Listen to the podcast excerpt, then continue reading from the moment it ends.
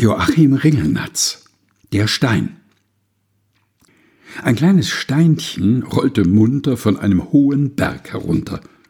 Und als es durch den Schnee so rollte, ward es viel größer, als es wollte. Da sprach der Stein mit stolzer Miene, Jetzt bin ich eine Schneelawine.